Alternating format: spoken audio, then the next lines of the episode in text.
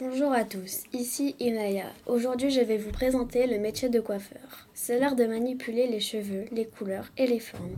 Après la fin de troisième, on peut soit faire deux ans pour un certificat d'aptitude professionnelle ou un bac professionnel en trois ans pour ouvrir son propre salon. Ensuite, on peut faire un an pour une mention complémentaire de la coupe et la couleur. On peut être salarié ou être directeur ou directrice. Par contre, on ne peut pas aller au lycée de Doulan. Pour suivre cette formation, on doit aller à Amiens. Le salon de coiffure est un endroit zen et tranquille, où le client doit passer un moment agréable et il doit ressortir content.